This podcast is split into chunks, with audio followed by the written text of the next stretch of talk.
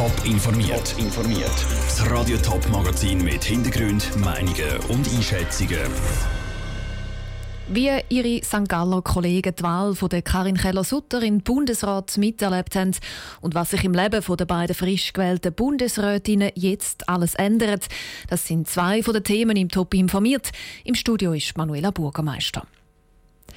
Die St. Galler Regierungsräte sind schon lange auf dabei heute. Am Morgen um 5 Uhr sind sie St. Gallen auf den Zug Richtung Bern, um bei den Bundesratswahlen mit dabei zu sein. Die Wahl von ihrer ehemaligen Regierungsratskollegin im Bundesrat war ein besonderer Moment. Sarah Frattaroli. Der ganze Kanton St. Gallen hat heute mit der Karin Keller-Sutter mitgefiebert. Und zwar wirklich der ganze Kanton. Sechs von sieben St. Galler Regierungsräten sind für die Wahl mit auf Bern gefahren. Der FDP-Regierungsrat Martin Klöti ist wie auf Kohle gesessen. Wir sind früher mit dem Zug gar gefahren, 5.09 Das heisst eben relativ früh aufstehen dann ist es wie Militär. Warten, warten, dann rennen, dann passiert etwas und dann wieder warten. Auch außerhalb der eigenen Partei sind die Hoffnungen in die Bundesrätin Karin Keller-Sutter gross, zum Beispiel beim SVP-Regierungsrat Stefan Kölliker. Und wenn man Karin Keller-Sutter eben kennt, sie ist eine Ostschweizerin, eine St. Gallerin mit Lieb und Seele und sie wird ganz sicher unsere Bedürfnisse Unsere Optik wird sie einbringen in die Exekutive. Ein Bundesrat der sagt zwar für die ganze Schweiz da, aber die Karin Keller-Sutter die ist jetzt halt doch ein direkter Draht von St. Gallen oder besser gesagt von Wiel auf Bern, sagen die St. Galler Politiker.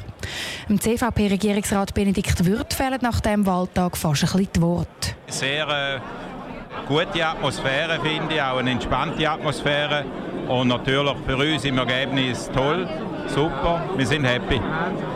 Das Bundeshaus ist aus allen Nähten geplatzt. Vor lauter Politiker, Journalisten, Besucher und alle haben Karin Keller-Sutter so schnell wie möglich gratulieren. Die St. Galler SP-Regierungsrätin Heidi Hanselmann hat sich kurz nach der Wahl verwünscht. Wir haben ihr viel Glück gewünscht, viel Energie, darum auch Praline-Kugeln mit auf den Weg geben, damit die Energie sie nie verlässt. Geschick, Sensibilität und einfach gutes Gelingen. St. Galler Regierungsrätin Heidi Hanselmann im Beitrag von Sarah Fattaroli.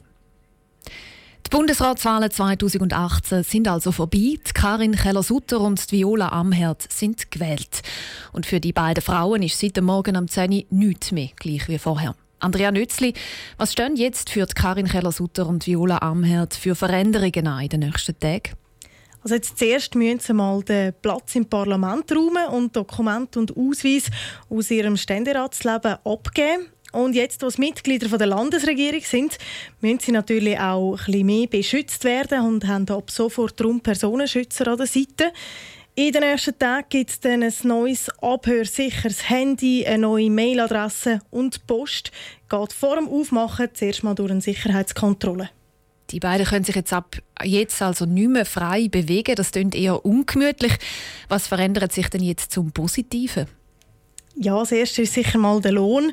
Der wird ungefähr verdreifacht für die beiden. Also ein Bundesrat verdient fast 450.000 Franken im Jahr. Dazu kommen die Spesenpauschale, ein GA zum Zugfahren in der ersten Klasse und zwei Autos. Und natürlich auch ein Diplomatenpass. Das heisst, ins Ausland reisen und am Check-in am Flughafen anstehen und lang warten, das ist Geschichte. Was ich noch einen lustigen Fakt finde, äh, zwar müssen die beiden keine Handy- oder Internetrechnungen mehr zahlen, aber die Fernseh- und Radiogebühren, also Bilagrechnung, flattern genau gleich wie vorher in ihren Briefkasten. Die beiden haben heute schon viele Interviews gegeben. Ist Ihnen denn bewusst, auf was Sie sich mit dem neuen Amt eingeladen haben? Ja, also wenn man ihnen so zulässt, dann hat man wirklich das Gefühl, sie wissen, auf was sie sich da einlösen.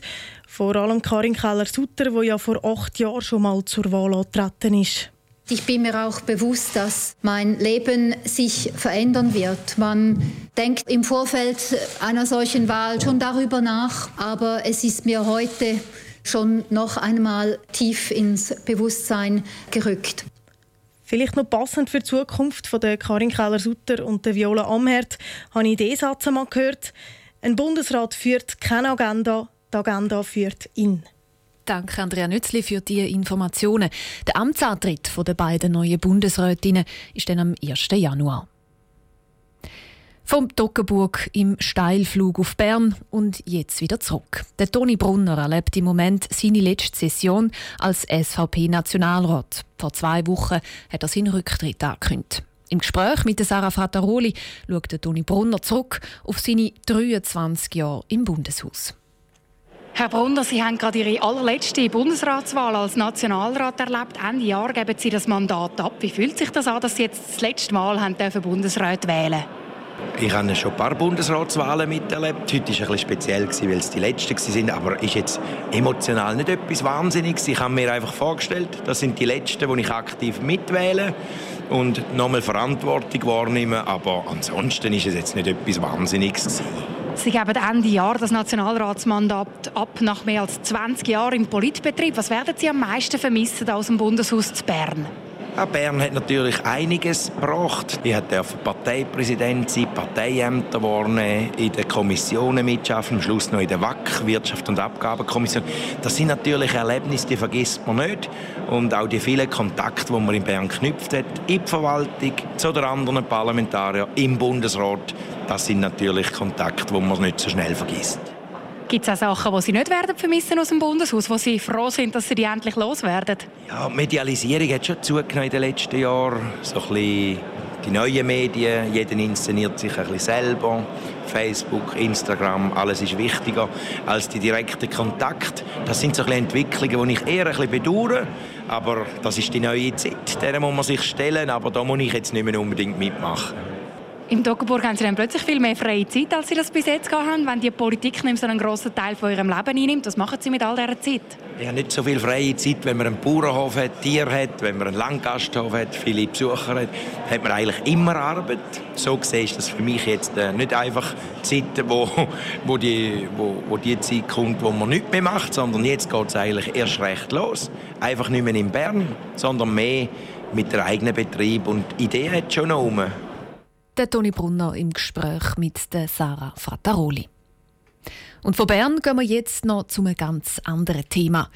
Vor sieben Jahren hat die Planung angefangen und sechs Jahre geht es noch, bis das Bauprojekt Einhausig Schwammendingen zu Zürich fertig ist. Plant ist, dass die Autobahn A1 bei Schwammendingen überdacht wird mit einem 30 Meter breiten Fußgängerpark. Es passiert endlich etwas und jetzt geht es vorwärts mit der Einhausung. Und das wollen wir doch miterleben. Ein Haufen Schaulustige haben die ersten Schritte vom Bauprojekt letzte Nacht beobachtet. Zwei temporäre Fußgängerbrücken sind über die Autobahn eingehoben worden, damit die Fußgänger während der Bauzeit gut auf die andere Seite der Autobahn kommen. Elena Oberholzer war letzte Nacht mit dabei. Gewesen. Am Tag fahren Tausende von Autos durch. Jetzt stehen mehr Bauarbeiter als Autos auf der Autobahn. Es ist halb elf am Abend, ein nasser Dezemberabend. Aber der Bauarbeiter macht das nicht aus. In einer Seelensruhe hängt das Gegengewicht von fast 100 Tonnen auf die Seite von einem grossen gelben Kran. Die Stahlbrücke, die nämlich eingehängt wird, die ist 70 Tonnen schwer, sagt der Chefbauleiter René Muser. Da muss auch etwas dagegen heben. Nach einer halben Stunde geht es los mit der Einhebung der Brücke. Das sind zwei grosse Kräne, die hier stehen und der Stahlfachwerkbau langsam über die Nationalstraße hineinhieven und nachher auf die betonierten Betonlager absetzen. Die 43 Meter lange Brücke an der Sattelunterführung verbindet die etwa einem Jahr Quartier, wenn die Unterführung wegen einer Baustelle gesperrt wird. Jetzt legen die Bauarbeiter den ersten Baustein, damit Fußgänger in Zukunft immer noch auf die andere Seite der Autobahn können. Es geht aber nur ganz langsam vorwärts. Es ist Millimeterarbeit. Einerseits man ist sehr eng mit den Kränen, mit den bestehenden Infrastrukturen, die rundherum sind. Und von dort her muss man sehr konzentriert arbeiten, dass das auch funktioniert. Also ein Fehlgriff auch vom Kranenführer mit seinem Joystick und die Brücke ist plötzlich zwei, drei Meter nebendran in der Lage und dann schlägt sie nicht mehr da. Eine Hochkonzentrationsarbeit. Über Funkgeräte kommunizieren die Bauarbeiter miteinander. Jetzt musst du noch einen Meter führen, zwei Meter links oder 50 Zentimeter gegen und zum Schluss haben die Bauarbeiter auf einem Personenkran geholfen, die Stahlbrücke sauber zwischen die Betonpfähle hineinzusetzen. Der Beitrag von der Elena Oberholzer. In Betrieb genommen werden die beiden Fußgängerbrücken erst in gut einem Jahr. Wenn die Einhausung Schwammendingen 2024 dann fertig ist, werden sie wieder weggenommen.